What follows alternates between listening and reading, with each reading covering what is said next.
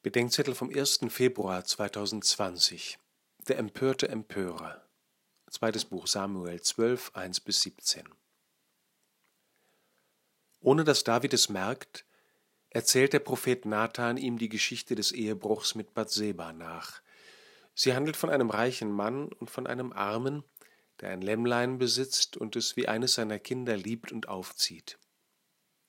Anstatt eines seiner eigenen Schafe zu nehmen, nimmt der Reiche dem Armen sein Lämmchen und setzt es seinem Gast als Speise vor.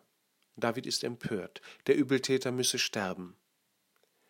Du selbst bist der Mann, antwortet der Prophet dem König, der gerade ohne es zu merken seinen eigenen Tod gefordert hat. Ich kenne die Empörung des David, von mir und von anderen, zum Beispiel beim Lesen des Evangeliums. Mich empört die Hartherzigkeit der Männer um die Ehebrecherin.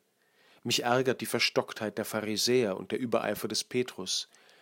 Mich widert die versoffene Launenhaftigkeit des Herodes an und die Korruptheit des Pontius Pilatus. Und immer wieder muss ich lernen, dass ihre Geschichten ja von mir handeln. Der Mann mit dem Stein in der Hand, du selbst bist der Mann. Der fromme Pharisäer, der nicht ein getünchtes Grab genannt werden will, du selbst bist der Mann. Petrus, der es besser weiß als Jesus, du selbst bist der Mann. Herodes und Pilatus, die lieber ihr Gewissen töten, als die Jerusalemer High Society oder den Kaiser zu enttäuschen, du selbst bist der Mann. Erst wenn wir unsere eigenen Abgründe kennen, werden wir und die Kirche glaubhaft werden.